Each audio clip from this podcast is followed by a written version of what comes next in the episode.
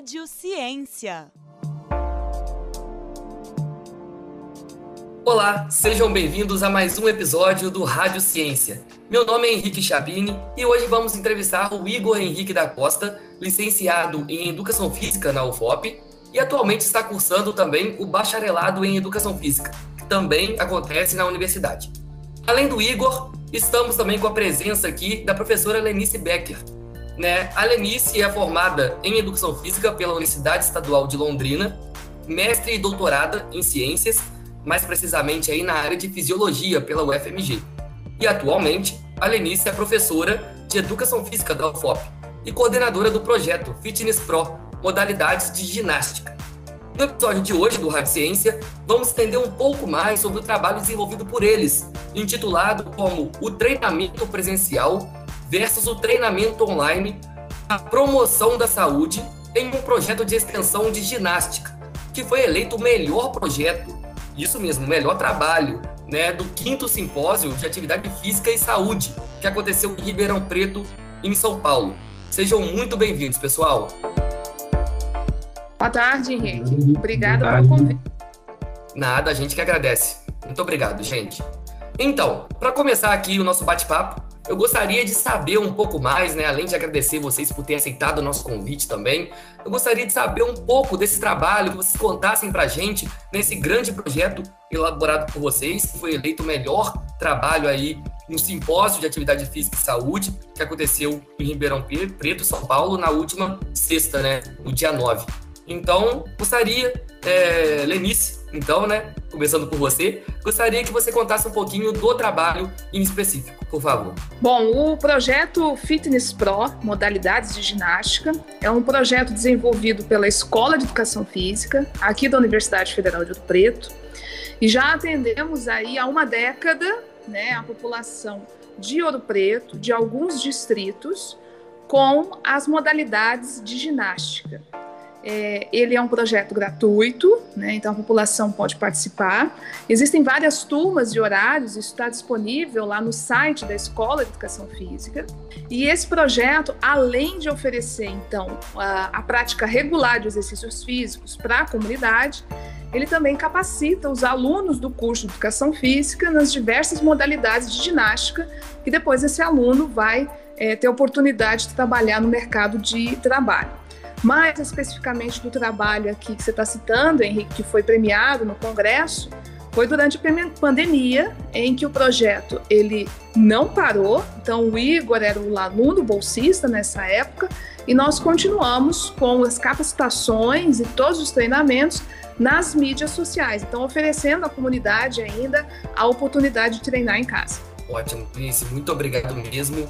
E agora, Igor, quais foram os objetivos traçados por vocês, né, por você, pela Lenice, né, no início do projeto? Então, como a Lenice disse, para além da promoção de, da atividade física, a comunidade tanto europetana como da, de distritos e também acadêmica, o projeto também capacita discentes de educação física é, para ministrarem aulas de ginástica em diferentes modalidades e também trabalha com a pesquisa, é, durante o período de pandemia também, a gente publicou artigo científico é, sobre o impacto da extensão dentro da formação é, do curso de Educação Física, tanto da licenciatura quanto do bacharelado, e especificamente deste trabalho que a gente apresentou no quinto simpósio de Atividade Física e Saúde, foi um trabalho que durante o período de pandemia, como aluno extensionista, eu em conversa com a professora Denise, eu observei que haviam muitas diferenças entre o treinamento presencial e o treinamento é, online, né, que a gente estava trabalhando. E o objetivo deste trabalho foi é, entrevistar né, discentes do curso de Educação Física que atuavam na extensão dentro do projeto Fitness Pro, todos os extensionistas durante a pandemia, e avaliar as facilidades, dificuldades, é, semelhanças de diferenças é, no que se refere à promoção da saúde entre o treinamento online e o treinamento presencial. E investigar o que, que a gente poderia utilizar, por exemplo, de, deste conhecimento na retomada do atendimento presencial. E foi dentro dessas observações que a gente percebeu, por exemplo, que o online poderia atender públicos específicos, assim como também o remoto é, não alcançaria alguns alunos presenciais. Com isso, hoje a gente pensa muito, a gente mais tem a retomada presencial atualmente, a gente continua alimentando as redes sociais e trabalhando também remotamente para alcançar os dois tipos de público. Tudo bem, Igor. Muito obrigado mesmo por essa resposta. Deu para entender direitinho. Então, Lenice, como foi realizado o processo de investigação durante o desenvolvimento do trabalho né, de vocês? Porque a gente viu que o projeto ele tinha um público-alvo entre idosos ali hipertensos, mas em 2012 o projeto foi voltado também para pessoas acima de 18 anos. Né? Então a gente gostaria de saber como que foi feita essa questão da transição. É, o projeto inicialmente, esse projeto de extensão, ele foi criado para atender um público específico, que era o público idoso e hipertenso. É, só que houve demanda, né? As pessoas procuravam, queriam fazer, queriam fazer, e ao longo então do tempo foi orgânico. A situação foi orgânica. Nós criamos turmas específicas para idosos, que hoje tem ainda essa turma, e turmas para as pessoas então não idosas. E aí o público agora atendido é público jovem ou ainda é, adulto e o idoso também. Entendi, certinho. Igor, quais foram esses desafios né, encontrados por vocês e pelos participantes entre o treinamento presencial e o online, que você acabou de falar que tem, existe realmente né, diferença entre o presencial e o online? Vocês viram isso na questão do projeto? Né? E qual foi esse desafio que vocês encontraram? Porque durante a pandemia a gente encontrou muitos desafios pela frente, né? E o trabalho foi desenvolvido, como a Lenice disse, no meio desse período pandêmico também, né? É, os próprios desafios que a gente enfrentou durante o período remoto foram citados, por exemplo, na pesquisa, né? Dentre as dificuldades que foram citadas pelos entrevistados. É, as principais foram, por exemplo, a questão do espaço, né?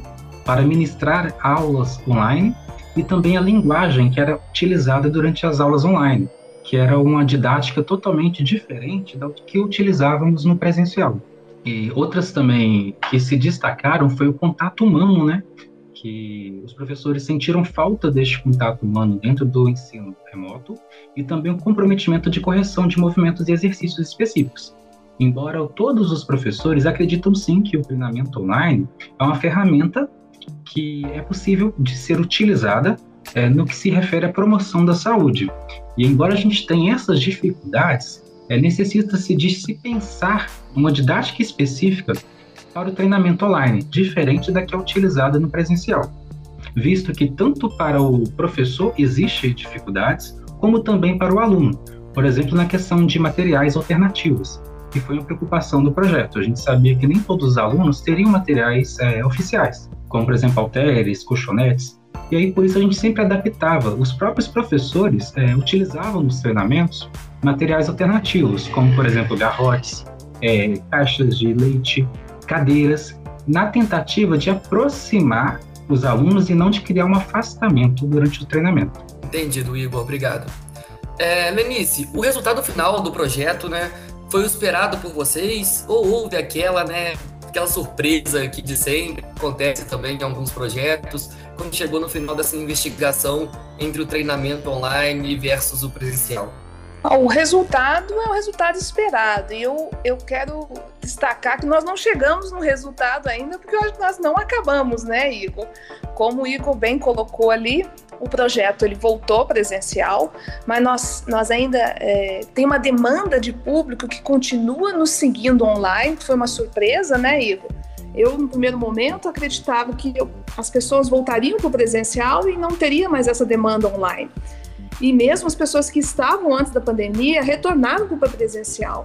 Então, agora o nosso desafio é continuar captando possíveis resultados e estratégias, como o Igor bem colocou, como que nós vamos é, continuar promovendo a saúde desses indivíduos que estão nos seguindo online, mas com qualidade, que esse indivíduo realmente do outro lado possa estar executando exercício físico da melhor maneira possível. Então eu diria que não chegamos nos resultados ainda, estamos é, no caminho de, né? A surpresa, então, foi a demanda, né? A demanda que, que cresceu durante esse presencial, né? Porque a gente esperava realmente que não fosse ser a mesma coisa, né? Houvesse até uma diminuição, mas não, cresceu. Então, vocês estão de parabéns. Realmente foi, foi muito bom, né? O trabalho ter eh, dado esse, esse segmento mesmo. E essa demanda crescer, isso é genial.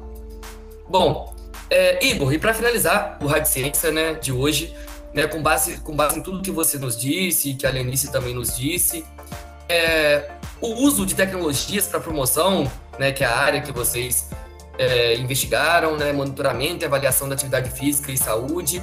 Ele pode ser usado também para outras pesquisas, outras disciplinas, projetos da Escola de Educação Física ou apenas para o programa de extensão de ginástica. Ele pode ser voltado para outras áreas ou não, ou só para educação física. Gostaria que você explicasse um pouquinho sobre isso. Pode e deve, pois é uma área que, como foi citado no próprio simpósio, é uma área que a gente está vivendo, né, desde do início da pandemia e embora a gente seja uma realidade, todo mundo passou é, pelas mudanças, né, do presencial para o remoto, porém existe muito pouco conhecimento científico na educação física acerca da utilização de tecnologias para promoção, monitoramento e avaliação da atividade física. E a gente, a gente recebeu esse feedback no próprio simpósio, foi questionado isso, e isso no, torna essencial o uso de pesquisas de, de, acerca da tecnologia para a promoção da saúde do indivíduo, seja na ginástica, na musculação, em funcionais, acerca da atividade física e da saúde, sim.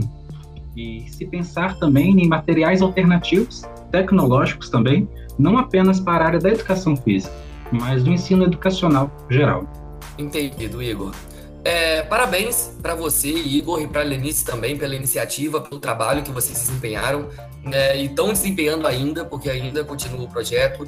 Né, mais uma vez, a gente agradece muito por vocês terem aceito também o nosso convite da Rádio FOP, tá bom? Nós que agradecemos o convite, Henrique. Muito obrigado. Nós agradecemos, Henrique. E vamos treinar, vamos fazer exercício para manter a saúde. Gente, mensagem final: vamos fazer exercício. É isso mesmo, Lenice. É isso mesmo. Exatamente. Mesmo que remoto, ainda dá para a gente continuar fazendo atividade física, né? Então é isso que a Lenice falou, que o Igor falou também. E para você que nos acompanhou até agora, fique por dentro das nossas produções pelo site radio.fop.br e também pelas redes sociais. No, no Instagram e no Facebook é só procurar por Rádio FOP. E já nos principais tocadores de áudio é só procurar por o FOPcast. A edição em sonoplastia deste programa é de Rayan Martim. Até a próxima edição do Rádio Ciência.